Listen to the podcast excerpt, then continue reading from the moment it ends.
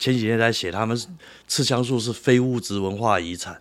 好，那个主张赤枪术的将领哈，应该退役，然后到文化移到文化部，好，那个文化资产保存 保存局，他们应该会做的不错啊啊，连这么把它当古迹就对了。连这么莫名其妙的东西都可以做成这样。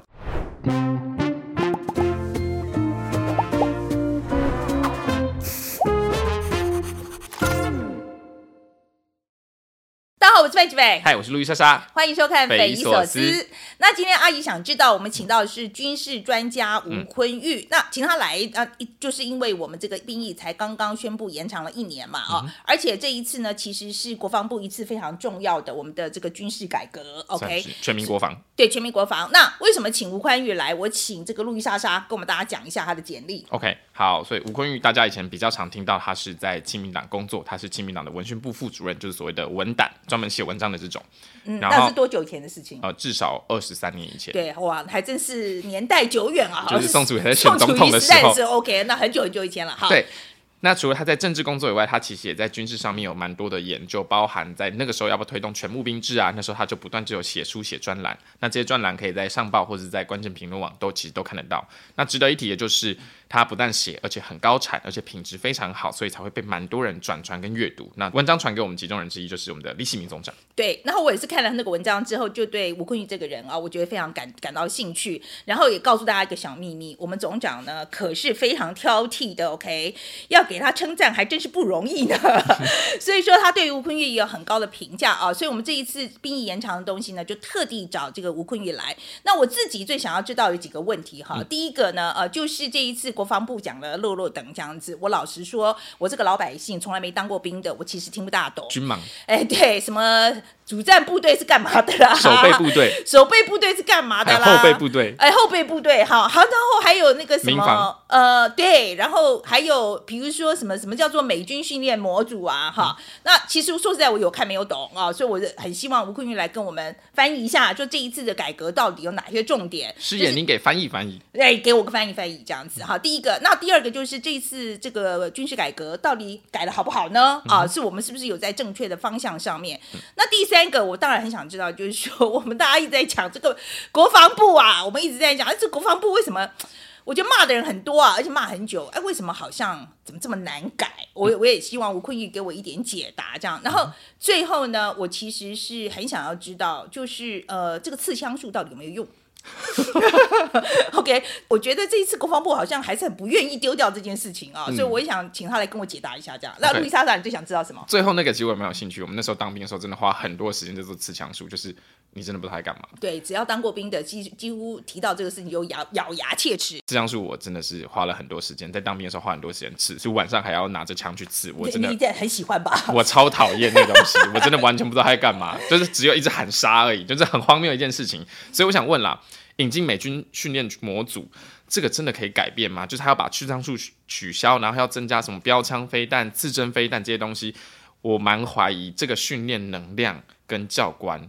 还有这个文化到底能不能改变？就是训练课程的内容，到底会不会让你们这些役男从这个浪费四个月变成浪浪费一一年对 OK，好，所以这是担这是一个最重要的问题。然后还有没有？第二件事情是，其实我们在读，我们在我在做资料收集的时候，有看到报道表示，就是其实有点像是国安会跟总统他们其实蛮坚持一件事情，但是国防部的高阶将领这边好像在两者在文化上跟在共识上有取得过程中拿取得蛮多的平衡，就是简单的说，白话一点，他们有价值上的冲撞啦。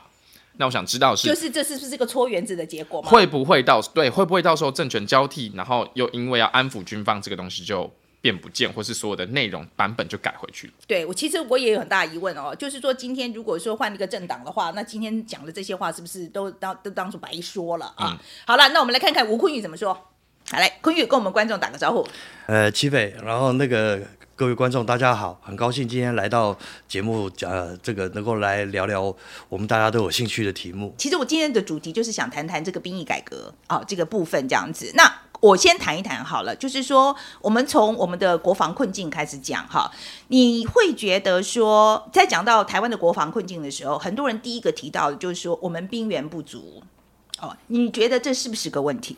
我觉得兵源不足，这是一个果，好，它不是因，啊，它有几个方面的因素，一个最最重要的因素，它其实是呃台台湾在原来好的，然后中共要登陆台湾，可是台湾没有那么好登陆。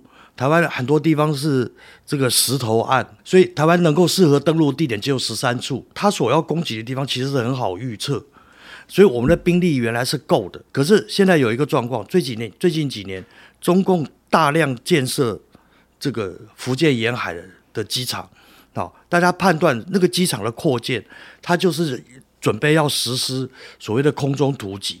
那空中突击就是用直升机载运了大量部队。然后来打到我们的后方来，打到我们的炮兵阵地，然后这个呃指挥中心、城镇中心扰乱后方，截断你的补给线，让你前线部队没有弹药可以用，那你就垮了。好，那么所以这个都是很大的威胁。这些战术的这个状况下面，其实我们兵力是很严重不够的。好，那么这是最根本的问题，那是因为呃战术环境改变了，那所造成的嗯这个这个状况。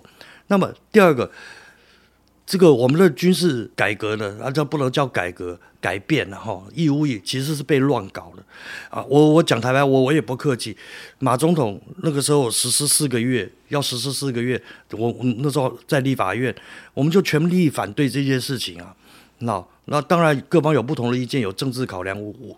可是这个事情只要到我嘴上，我就是跟国防部官员，我就跟他杠啊，说你四个月你怎么训练呢？第三个事情，台湾其实陆军太久没有实战，海空军还好，科技兵种好，然后每天要应付什么老公来骚扰啦，然后这个这个东西，所以他们实战经验其实各种方面都很够，可是陆军没有。好，那这一次我觉得这个兵役的这一次的改革，这次兵役延长哈。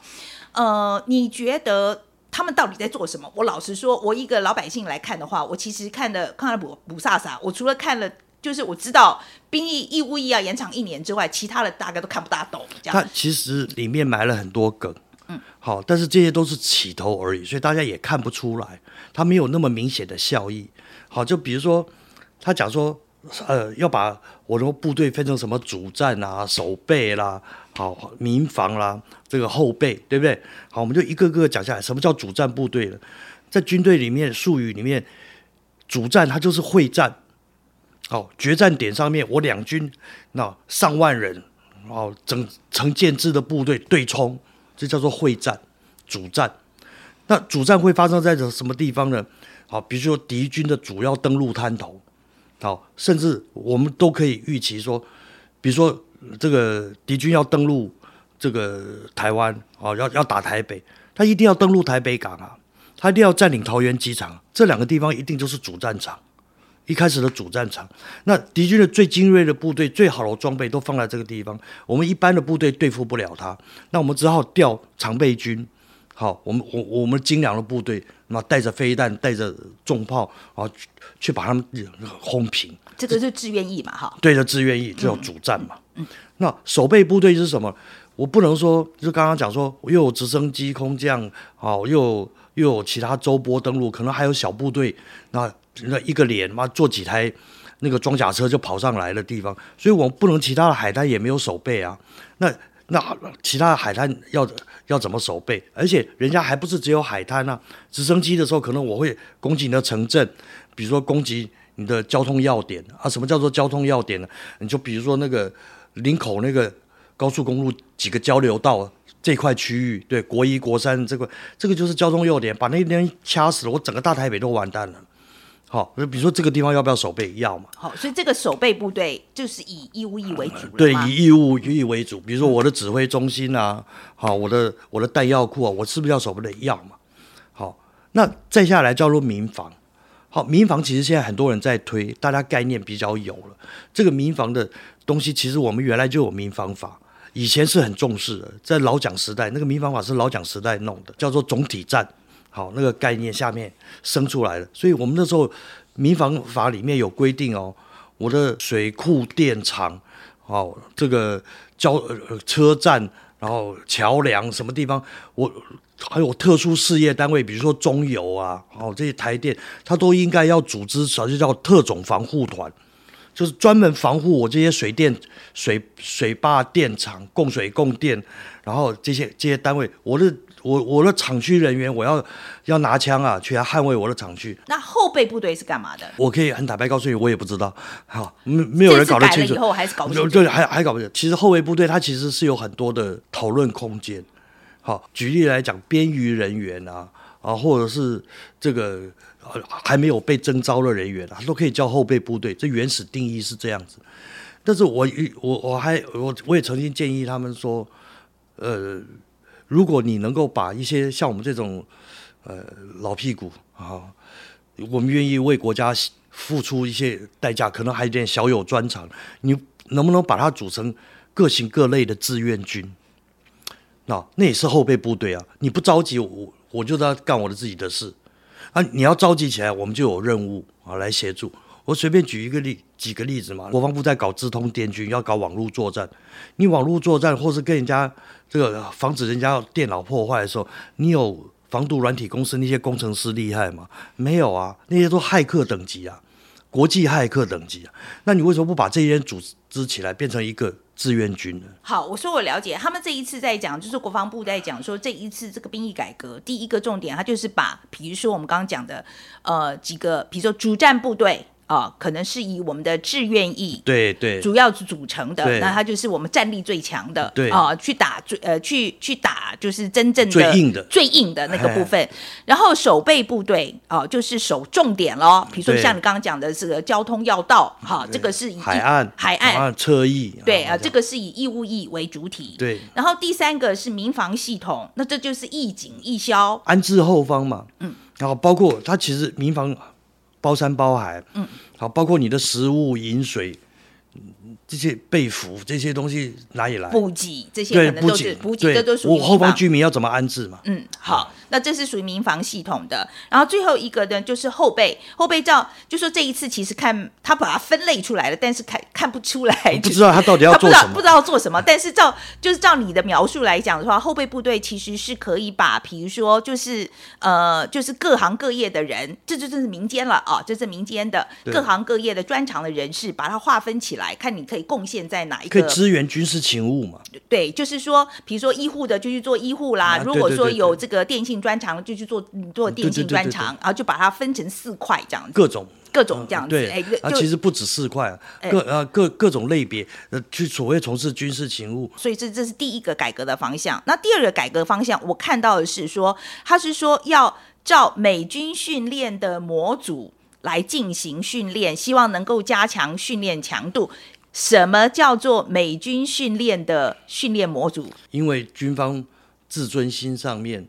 不太能够接受说，就是叫美美美式训练，他觉得自己训练还是不错 啊，所以不能不愿意完全放弃，想要融合，所以叫模组啊，一块一块这样把它拼起来。比如说射击训练，我这是一块；体能训练，这是一个模组。好，然后呃瞄准训练啊，炮兵标定啊，无人机炮兵标定。啊，然后，然后炮兵射击啊，等等的，它是一块一块的模组把它拼起来的。OK，好，所以说一块一块以后把它连在一起以后，就变成一个整体的战略。那为什么要叫模组呢？嗯，它其实也不纯粹就是美军模组，而是因为我们现在跟美国比较近，那所以美军的模组以美军的模组可能比较引入比较多。就像比如说，他后来公布说，呃，每个新兵要达到八百发。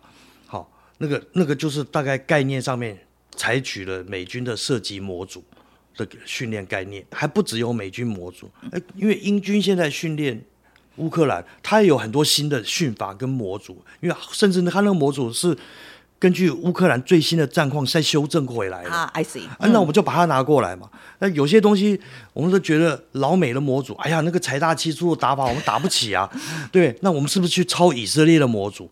嗯，哦，以色列这个没，我我们就把它拼起来。嗯嗯，就是我们看看各国有哪些这个训练的模组适合我们的，我们就把它拿来用。对，好，所以是这个叫做模组的概念，这样子。好，那这是第二个方向嘛，哈。第三个，他们看我们觉得很重要的，其实就是它改善了这个薪资的结构。哦，他就是让他，比如说每个新兵，就是即使是二兵，好像十拿也可以到两万块。那你觉得这个有没有也解决了一些问题？因为讲到钱哈，就伤感情啊，大家就特别敏感啊，钱多减少，所以最近几天的节目上还多人在抱怨哦，我当兵当年只有六千块啊，啊，那个上一夫跟我是同年，他说。你们在吵什么？我只有两千九百块，更惨。那个真的是这样子，所以这重点不是钱，重点是那个对于兵这个角色的概念是什么？我们不把兵当兵，我把人当人，义务役就是消耗品。我所以，我叫他叫人才，老烧柴的柴，那个是人才价、奴隶价，就是让你不要饿死。可是现在。两万六千块贴近基本工资的概念是什么？那他是把新来的义务役士兵当做国家雇佣的劳务人员，我比照劳工的待遇给你，所以我还会记你的年资。那在里面，那要求你的专长，啊，甚至希望你的专长科目能够跟你未来的就业的项目可以对接。好，那不能对接也没有关系，我可以给你记住。好，类似这样子的方式。那他是把它当做劳工，国家雇佣的劳工对待，那个整个的心态跟概念上面其实是不一样的。那我觉得这是对的，我也觉得是对的。对，这才叫做公民兵。公民兵他就是为自己家园而战，国家甚至以前的公民兵是自己要带，这希腊时代是要自己要带装备的，那自己要去打装备的。好，那么这些人是为了自己家园而战。那国家雇佣他的时候，给他的薪资是吧？那个是把他当做当做人员，国家雇佣的人员来对待的，所以这个概念是很重要的概念。其实我们问了一些这个军事专家哈，我觉得大家其实没有反对，其实大家都是只是在说细节。你做得到吗？对，然后对，然后你你是这样说没有错，那有有没有办法做呢？所以接下来接下来的问题。不是说他这次宣誓好或不好，在那边吵来吵去。接下来这一年甚至很多年，那大家会看着你的进度啊。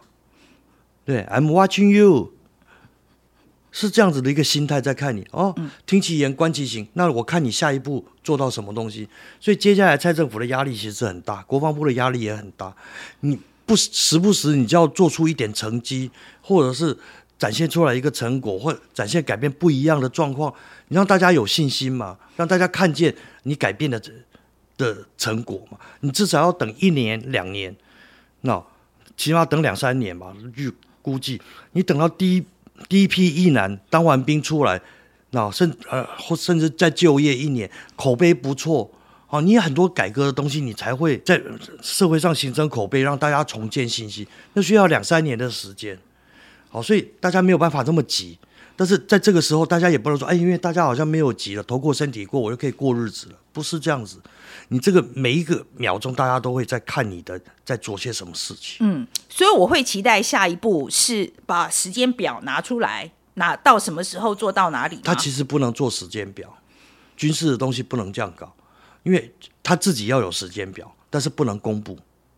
老共都公布啊，我觉得老共是大国，我们一公布就会被干扰啊。OK，好，可是他至少要有个时间表了，他心里头要心里要有个时间表，然后知道什么时候要做到什么地步，要要展现给大家看哪一个部分。军事的东西常常是做实，只能给你看一，越机密的越是这样子，越具杀伤力的越是这样子。嗯哼，好，你自己看不看好做得到呢？呃，忧喜参半啊。那我觉得蔡政府。是有决心做这件事，但是要说服或军方将领有一点困难啊。的确有军方有些老人老人是有抗拒性的，他如果能够用对人，还是 OK 的。好，那那但是他这个可能就必须要涉及一些呃人事的更动，甚至我讲难听点，有时候不得不挥泪斩马谡。好，这这个决心必须要下达。嗯，好，那这个。这个决心如果没有下达的话，这改革就会推得很慢。我另外一个问题，我们刚刚提到，你就是说一些老人他还是很抗拒啊。然后这一次我们团队在提到，就是说只要当过兵的每一个，只要提到刺枪术啊，那个真的都快要吐口水的程度了。OK，我真的觉得他们这反感到极点。然后他们，可是我觉得看这一次的新闻出来，好像其实我们的我们这个军方好像还蛮坚持的，这个刺枪术要留着。就说为什么？第一个，他们为什么这么坚持刺枪术有用？第二个是为什么这么困难？要改他们的观念，为什么这么困难？哇这我要怎么讲？我写前几天在写，他们刺枪术是非物质文化遗产。好，那个主张刺枪术的将领哈，应该退役，然后到文化移到文化部，好，那个文化资产保存 保存局，他们应该会做的不错啊啊，连这么把它当古迹就对了。连这么莫名其妙的东西都可以做成这样，哎，你不知道我们的陆军总司令多伟大吗？他到处跟人家推销刺枪术，找人去参观，然后给他做简报，然后啊哇哇想办法说服，然后再送一支很每个人刻了你名字很漂亮的一支木枪给你。苏子云家也有一个，汪导家也有一个，我前两天才看到，对 不对？然后他来上节目才带来给对对我看。对对对对，哇，那个很那很让人家掉眼泪啊，感动啊，真的啊，我我非物质文化遗产、这个很难讲它为什么。好，那有一种是叫做对传统的坚持，或是崇拜，或从小被训练的概念；还有一种在管理上面，他其实就是成功者谬误吧，还是就是他一路升上来，或者他引以为傲的，那他成功的经验中间，这是很重要的一环啊。他每次他就是因为当年吃枪吃的很漂亮，哦，受长官赏识，哦，你带的部队吃的多漂亮，然后受长官赏识，因为部部科没有别的事情可以表演了、只有持枪术可以表演。然后他他训练，你看妈，一个每个人吃的嘛都是平平的，妈那呃，这是他的成功经验，他放不掉，他沉浸在那个里面。那很多的人是这样，所以所以你很难讲这个这个怎么样。可是刺枪术是没，你从你的看法来讲是没有用的嘛，对不对？我这样讲不不只是我的讲法嘛。最近那个好几个从乌克兰去在乌克兰当兵的台湾人都回来，每一个回来开座谈会或者是聊天的时候，我们就去问他说：“哎，你们有清战好？有人在乌东打过吗？你们清战好怎么清？那、呃有没有用刺枪术？”啊，笑哎、啊妈什么刺枪术？那那那个那个我们清战好就一人身上去带十颗手榴弹，就看到有个洞就往里面丢，往里面丢，炸完了就解决了。那你们刺刀拿来干嘛？都拿来开罐头啊！所以我才会说，你这个陆军总司令如果愿意那么喜欢刺枪术，来嘛，来立法院演示一下，来我弄个小熊维尼给你吃，好，那上面贴满小七番茄酱包，里面放那个那个红墨水瓶，你不知道吗？一刀吃下去，那个血溅五步的那种感觉，让你喷一次看看嘛。第二个，那我让你那个小熊维尼，我给他穿国军防弹衣嘛，里面上三级防弹板，你吃看看，你吃了穿，你吃不穿你就给我继续吃。解放军现在也是一个人身上四万块装备，身上都是防弹背心、防弹板。请问你告诉我吃枪你要怎么吃？那我们把这些老的将领，以前黄埔军团的这些旧观旧观念的这些老人，把它换掉之后，你觉得问题就解决了吗？没有，没有，没有，没有，这个大家都把问题弄拧了。有时候我们讲讲这个时候，就是呃常常会被误解。第一个不是老就就有问题，第二个更不是黄埔就有问题。虽然它的来源是那边，但不是每个黄埔都跟他一样。还有很多人脑袋也很灵光的，它其实是某一种组织文化，所以你要先去鉴别，那鉴别他们的这些成分，然后你让他们他们一样需要有一个转换机制跟诱因机制啊，你让他们懂得现代管理。那以前你像一个最大的问题是，你看我们的从我我们的部长就叫做外号叫两皮将军。啊，他到哪个地方先管草皮、头皮、服装仪容。他进国安局第一件事，国家国安，哎，你们的服装仪容他妈要调整，那个概念观念就是这样子。所以你要从他的观念或这些东西下去下去，认为他认为这是他权威建立跟跟管理部队必要的手段，这是他所受的教育。你要让他能够体会到，说他用别的方式，用好好讲的，或是用用大家商量好，哎，我们一起去干一件事情，他也可以做到的。他也能成功，那你要让他有这个环境跟这个机制的时候，那就 OK 了。好，也就是说，其实义务兵为什么我说这是一个很好的起点？哎，你现在进来了不是大头兵，哎，你现在进来都是大学毕业的，所谓以前大专兵，他们是可以商量的，你是可以跟他们讲道理的。你跟他讲道理，你比跟你比跟他们拍桌呛虾震怒还有用啊！那你不要只会负面回馈，你要会修正回馈。为什么我很建议去受美军训，因为美军其实最可贵的不止他什么装备啊，什什什么财大气粗，你看美军的士官在开会的时候，那个简直就是跟我们那个念管理的时候那种那种教案的典型的人资开会的会场。他们是非常有管理概念的基层主管的概念，你为什么不导入这些东西呢？其实这个我很有感，因为我们这次在做俄乌战争的时候，我们就谈到说，为什么乌克兰这一次能够跟这个俄罗斯啊，它可以可以现在如果说占一点上上风的话啊，是因为其实就是学了这个美军还有北约的这个战法，那其实很重要一环就是他们的士官是就是可以单兵，就是他们这个小单位小单位就是有很强的战力，而不是像俄罗斯对自由度很大，然后他他的，然后不像是俄军，他就一定是要打将军，报啊报上去再下来，再下来。所以我们现在就是啊，对，国军就是我们现在就是恶式的，对，OK。所以我们希望朝美式的这个方向发展，对，就让那个士官阶层的他的能力加强，然后权力也大一点。可是这种事情跟民主一样，不是我只要民主化，日子就可以过了。你要让你的士官培养出足够的素质，知道有有足够的素质，理解。我一个班，我要怎么行进？我要怎么怎么作战？什么火力资源要怎么配置？我守备阵地的时候，我的阵地要怎么摆？机枪要摆旁边，还是摆中间，还是摆哪边？不同的状况，你有不同的配置。脑袋里面要 OK。在以色列有一阵子，那实施过一个制度，长官那指定了几个人出来以后，丢到部队里面去。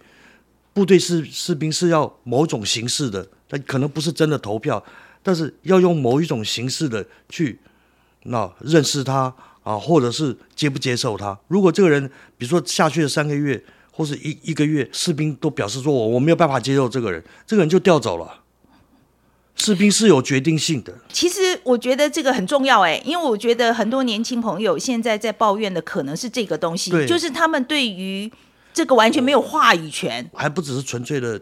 表面叫话语权，我还是回到刚刚最开始讲，其实它核心叫公民兵。公民兵就你公民，我公民，你是百夫长，你也是公民。那那大家都是一样，其实卸下战战袍，我们大家都是一样，在路上碰到小杜伟丢哈，那个说起来有有点有点出入，但是搞不好在社会上面我不比你差。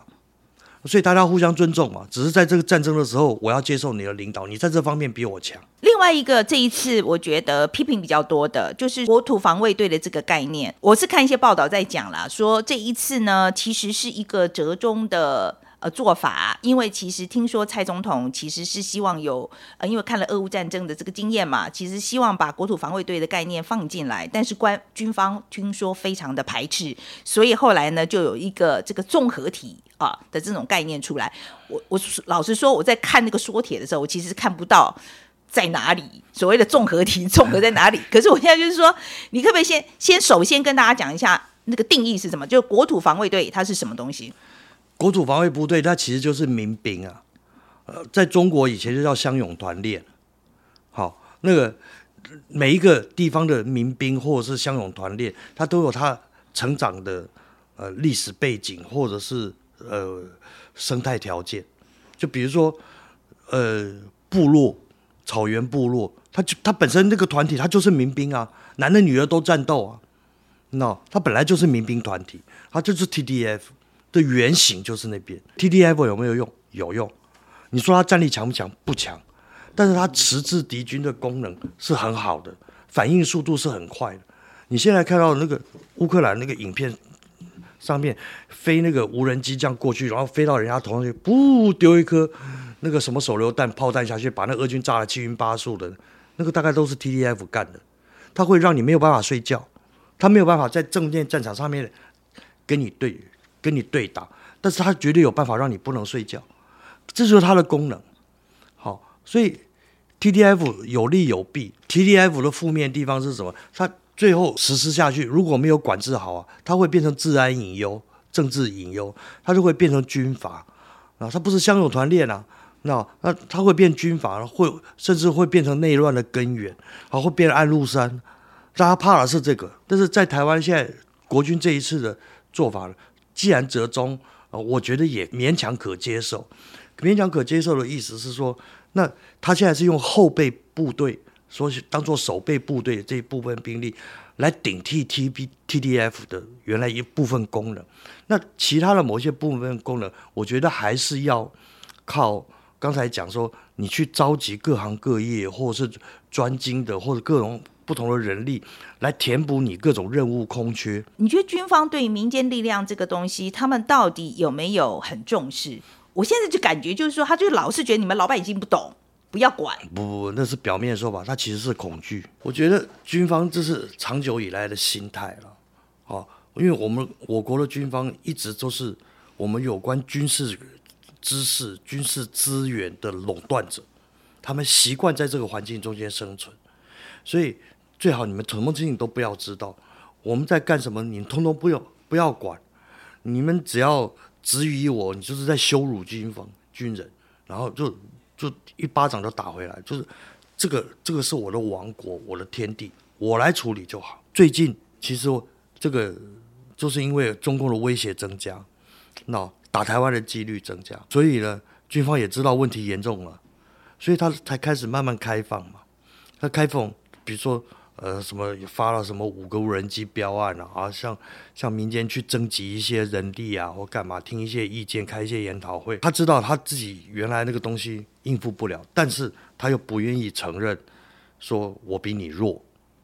好，这个这个其实是自尊心的问题。我们常常在说，呃，虽然民调很支持这这一次这个兵役延长，但是其实真正要去做，很多年轻人其实是反对的啊、很多人会讲说，这个是这个是就是我们在旁边真的不用付出的人都说好，然后变真正要去当兵的这些人就就他们其实很反对。这有两个面嘛，就所有的事情，我们做政治做久就知道，所有的事情没有万无一失的，没有刀切豆腐两面光，有有作用力就一定会有反作用力，那有主作用，它就会一定有副作用。好，那你只是要怎么去化解或降低那个东西的问题。所以你现在这个事该不该做？该做，做下去了以后，年轻人有反弹，对不对？好，第一个，比如说你的观念，你你你这些东西要导入，我们大家讲了很多问题，啊，什么军中文化啊，什么，可是你要改变它的时候，只有一个最重要的一个项目，就是你你把你导入现代管理方法就好了嘛。你让他在这个里面学到东西，是一场非常有意义的啊，也许很艰苦，但是它是非常有意义，有让人生成长跟学到东西的一场过程。那人家就会不枉此生，不枉此行。新兵训，然后就入伍训，表现优异了，打靶成绩特别优异了，然后提升到专长训啊，你可以去当狙击手，还是还是当炮兵，还是当什么？啊，表现也特别也也非非常不错了。然后在英文检测你也很 OK 了，好，你可以自愿，你就取得一个资格参与那美式这个美式义务旅，好、的甄选，甄选上了以后，我就把你带去那个琉球，哦，跟美军谈好嘛。那美国人你要在我们台湾训，我还要帮你找场地，我直接到你琉球去训，可不可以？还是到哪边去？就等于出国嘞。我当兵还可以出国三个月，好，然后我就到那边去训练，训练回来全套美式的概念啊，什么东西，然后再回来下部队，然后去去去去打一场演习，类似这样子的东西。哎，那个那个过程很宝贵啊，在公平的制度中间制造不公平的这个这种差异性的那结果嘛，好、那它就是会会形成某一种前进的诱因。那我他会就会让比较有很多人有一些人啊，不见很多人，他觉得哎，这是荣誉啊，这是好东西，我有机会出国、啊。而且我说在我以企业的角度来看，我很愿意用这种人啊。对啊，那后面再过一年的时候，这个风声就传出来，口碑就传出来，那大家就意志就改变。嗯，所以我们不要想说用一次的东西去改变，所以你觉得少子化到底是不是个问题？是，但是少子化全世界都是问题，全世界都是都有问题的话，那就不是那么大的问题。我我讲坦白话是这样，嗯，就是军事的东西其实一直很绝大部分都是相对论，我们都当成绝对论，不对，绝对值不对，它是相对论。比如说，呃，我们兵员少不少？老共能够渡海的兵员比我多，那我们就是少了嘛。它能够运过来的东东西，为什么我们以前没有讲兵源少？老共一一直有十四亿啊，为什么之前没有？他运不过来啊，他没有发展海军，他运不过海，那十四亿旱鸭子在路上面，那随便你啊，那这就要相对论。那那少子化这件事情也是相对论，我们少子，对岸也少子，好，没有下一代了，对不对？好，然后那个韩国也少子，还比我们严重。然后大家都少的时候，那全世界都在少子化，尤其先进工科技国家、自由世界国家都在少子化的时候，好有趣的事情就来了，大家都会开始在想说，好，那我要怎么样发展新的科技、新的工具，去更有效的作战，然后更保护我的士兵。所有的那个国家、自由世界国家的那种军事概念，就慢慢向以色列移动，向他看齐。为什么现在连美国都去学以色列？就是这个原因，因为他人家人少，每一个以色列的兵都很珍贵，所以他的战车跟别人不一样。老美就驾驶兵坐前面，以色列前面是放引擎。我去打你就打引擎打烂没有关系，引擎可以妈再换，我人他妈的敢从后面给我走。这这他保护人是第一要务。哦，比如说他们的概念是这样，所以他们就在这种条件下面去设计了很多稀奇古怪，我们现在觉得很酷、很炫、很厉害。像我们现在讲无人机，最开始用的是谁？以色列，以色列就是在在美国驻美的那个领事馆里面，就有一个人就看到说，哎，那公园里面玩那个模型机好好玩哦。那如果它上面装台照相机的话，不就很屌？要不然的话，我每次嘛要去为了要照几张照片，我们的空军就要损失飞行员了，冒很大风险。他就买买了好几架，嘛，就把它寄回去。哎，他妈研究可以啊，完了。嗯，人家是这样子在弄，他就是人少不见得不好，人少他逼你想办法。嗯，还有个问题哦，就是说现在目前来讲，我觉得听起来这个是一个非常长期的计划哈，就我觉得听起来不是一两年做得起来的事情。可是我们台湾呢，每四年就要选举，right？OK？我现在很担忧，就是说我们现在看不同政党的这个属性。我说实在，除了民进党，我觉得比较有可能认真做之外，其他几个党好像看不出来会有这一个决心，会往这个方向走。哎，哎，这你讲的是实话嘛？你你讲的是实话嘛？那那个，比如说兵役的东西出来，我们前几天才在节目上笑过。那个我们那个呃侯友谊，那就写了一个大概相声段子集的。集政治废话之大全有没有？好，大家应该要什么？呃，妥善处理啦，要好好应应啊，要只是不，这就是决心问题。因为他们第一个在野党没有责任，不担心啊。第二个啊，要担心，等到我执政再说。可是我现在没有执政机会，等到我有执政机会，我或是至少我执政了以后，我再来处理嘛。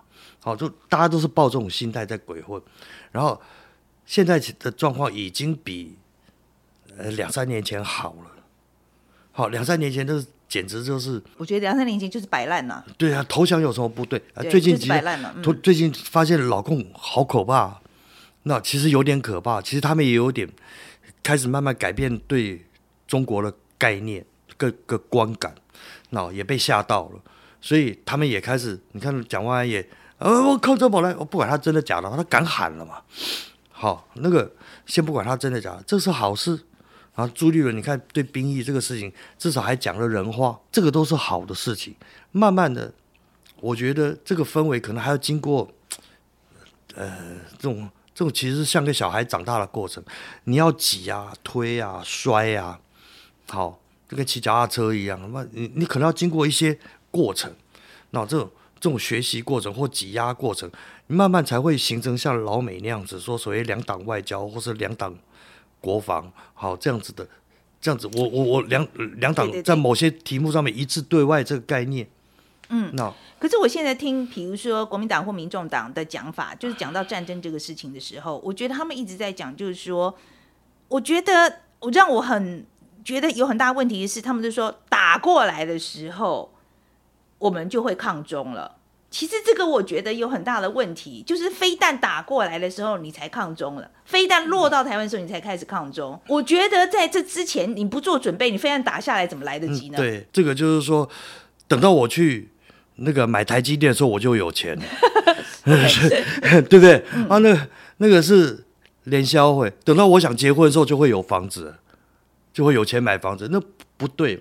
所有东西都需要，尤其军事的东西需要很长期的准备训练或这些东西。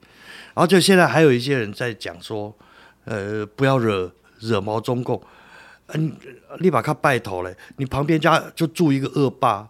你是没有在江湖混过，没关系，我可以找一个地方带你去。我们南部很多，好，那个就住就待在恶霸旁边，每天给你呛虾，那你怎么去处理他？嗯，那我告诉你最有效的办法是什么？你知道？那不是跟他对呛，哦，所以以前前一段时间那个民进党很多人在那边抗中保台，抗中保台，每天跟他对枪都臭的，跟他对枪真的会把事情越搞越糟。最有效的方法就是旁边挂一支铝棒。就门口就给他插一支铝棒在那个地方，他走过来把啪，我赶紧你你想，看到铝棒的话就有声音，你要不要好好谈？你要跟我谈还是要跟他谈？啊，这样子事情就解决了。嗯，就话不要讲太多。我，不用讲太多，重点要花功夫比较累的是我们要喘后后的黑那根巨棒，那然后弄完了以后，我再给你温言婉语啊，我没有想要干嘛，我只是爱打棒球而已，这样。嗯。希望我们早日可以做到这一点了。希望了，希望了。对对。OK 啊，今天非常谢谢吴坤玉过来。谢谢，谢谢，谢谢七北。今天这个吴坤玉的这一个访谈，对我来讲是真的很有启发。一个半小时。对对，我先讲我自己的，我自己的 take away 好了哈。第一个就是他讲到，就是说我们以前这个当兵啊，他常把它当人才这个概念这件事情啊。嗯。哎，我觉得其实我觉得这个吴坤玉今天的讲法，其实给我。真的是那个如雷贯顶哎，因为我觉得以前我一直都觉得军方就是他要你去拼命的嘛，所以一定要很威权呐，所以一定要从上到下这样子。但是我觉得他的说法就是告诉我们说，比如说像以色列啦，或是美国，他们现在都已经知道人命有多么重要，人就是一个资源，他把人当这个资源，他把人命当一回事。OK，所以说他的战术、他的整个训练方式、他的武器的设计。他就朝那个方向去发展，就是创意是可以解决这个问题的。我没有办法跟中共拼人海这样子。对，然后这个东西甚至我以我觉得延伸出来的话，到我以现在这个呃管理者的角度来看的话，我都很有很很多启发。因为我觉得现在年轻朋友，你就是不能够用以前那种很威权的方式来管理。嗯在军方是这样，在企业也是如此。OK，所以我觉得是我们这些管理者要自己去反思，我们是不是要用更更创意的管理方式，才能跟我们现在的年轻朋友一起共事，才是一个有效率的工作模式。好，这是最重要的。然后第二个是，我觉得他讲的那个公民兵的概念，我觉得是真的不是在在战争里面决胜，真正后面的决胜的关键啊，真的不是。你有多少枪炮啦？你有多少坦克？其实最重要的是你有多少不想要保护自己家人的决心。对，所以我觉得这件事情是在证实了我。我觉得，呃，其实像乌克兰战争所展现出来的，也是同样一个结果。嗯啊，路易莎莎雷，那你嘞？你最重要 take 位置？其实我感觉是这样子，就是这一次它是一个改变，但是大家很担心的是。到底能不能改多少？那其实这是一个企业文化的问题。那军方长久以来，它就是有一种权力跟资源，我都握在手上，包含话语权也握在我手上，那它又很神秘。所以其实长久以来，这个它有点像是一个。寡占的市场，或是一个独占的市场，没有人可以挑战它的。那这一次，既然因为中共的关系，让大家开始重新去检视这个体制，也发现一些什么问题的时候，那我们真的就是一次对症下药，赶快把这个七文化看是由外部的人带进来，或是怎么样，大家一起去改变这七文化。因为讲白一点嘛，因为这就刚好连到我的第二点。九十九十四年以后出生的人，其实真的蛮衰的，因为前面当四个月就好，我平白无故要当八个月，那你竟然要拿人家的时间进去，你不要让人家平白无故，就像我们以前那样子在那边除草啊、拔草啊，那个真的完全没有任何的意义，就只是当一般的杂杂物在使用。对，所以你。那个训练文化真的是要趁现在把它建立起来。当大家愿意去当兵，大家觉得当兵不是浪费时间的时候，这个意识就建立起来了。那这个就是跟这就是他们这次为什么要改，就是全民国防的概念，也算是蛮符合的。对，然后我觉得在最后呢，呃，我觉得我跟吴坤玉呢，呃，其实，在下了节目之后，我们就讨论了一下啊。那我觉得现在觉得最重要要做的事情，其实就是要盯着政府。你现在说了你要做这些事，那就要好好做。OK，这是个好的开始。对，OK，可是让我们好好做，OK，所以这是我们大家可以做的，就我们可以做到。我这是我们大家可以做，我们作为选民可以做到，就盯着政府，看你有没有真的好好做。OK，好，那今天非常谢谢收看今天的匪夷所思哦。那大家对于这次的兵役延长这个改革啊，经过这个吴坤玉的说明之后，你有没有更懂了一些呢？那你的感想是什么？欢迎大家留言告诉我们。那如果喜欢的话，按赞、订阅、分享都内。呀，好，今天到这边为止，谢谢大家。